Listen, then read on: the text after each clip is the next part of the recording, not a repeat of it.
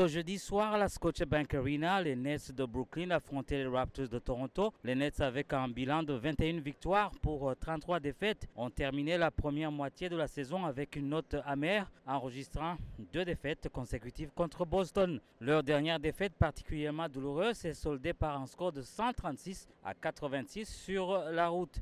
Depuis la fin décembre, l'équipe a du mal à retrouver sa forme, n'ayant remporté que 5 matchs sur les 24 derniers, les reléguant ainsi à la 11e place de la conférence de l'Est. Malgré une moyenne respectable de 114 points par match cette saison, leur performance récente a été en deçà des attentes avec une moyenne de 105 points sur les 5 derniers matchs.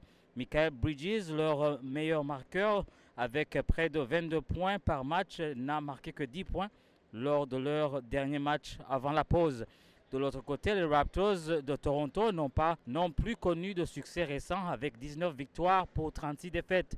Ils entament la seconde moitié de la saison sur une série de 3 défaites et se trouvent à la 12e place de la conférence de l'Est. Leur attaque a produit en moyenne 110 points par match lors des 5 derniers matchs, en dessus de leur moyenne saisonnière qui est de 114 points.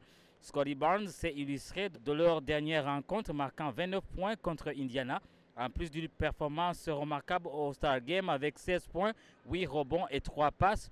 Côté défense, les Raptors autorisent en moyenne 117 points par match cette saison, un chiffre préoccupant qui reflète certaines de leurs difficultés. Jacob Porter, avec une moyenne de près de 2 blocs par match, est un élément clé de leur dispositif défensif, en plus de contribuer avec presque 9 rebonds par match.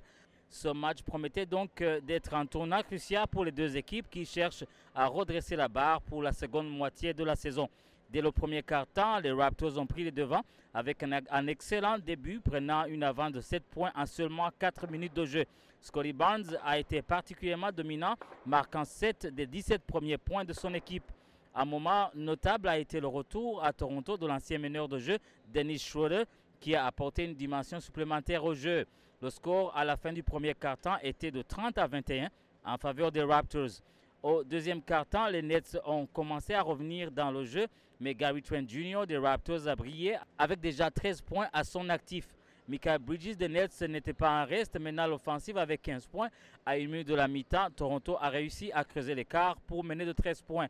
Avec les performances impressionnantes de Barnes, Quickly et Gary Trent les Raptors ont clôturé la première temps en tête 59 à 48. Le troisième quart-temps a vu un début fulgurant des Nets qui ont marqué 9 points contre seulement deux pour Toronto dans les deux premières minutes. Cependant, deux tirs à trois points réussis par Quickly ont rapidement redonné l'avantage aux Raptors qui ont également affiché une excellente défense. À la fin du troisième quart-temps, les Raptors étaient devant 82 à 71. Le dernier quart-temps été dominé par les Raptors. Gary Trent Jr., Emmanuel Quickly et Scotty Barnes ont été particulièrement appréciés au tir. À 5 minutes de la fin, les Raptors avaient élargi leur avance à 26 points et ont connu leur domination jusqu'à la fin du match. Le score final était de 121 à 93 en faveur des Raptors.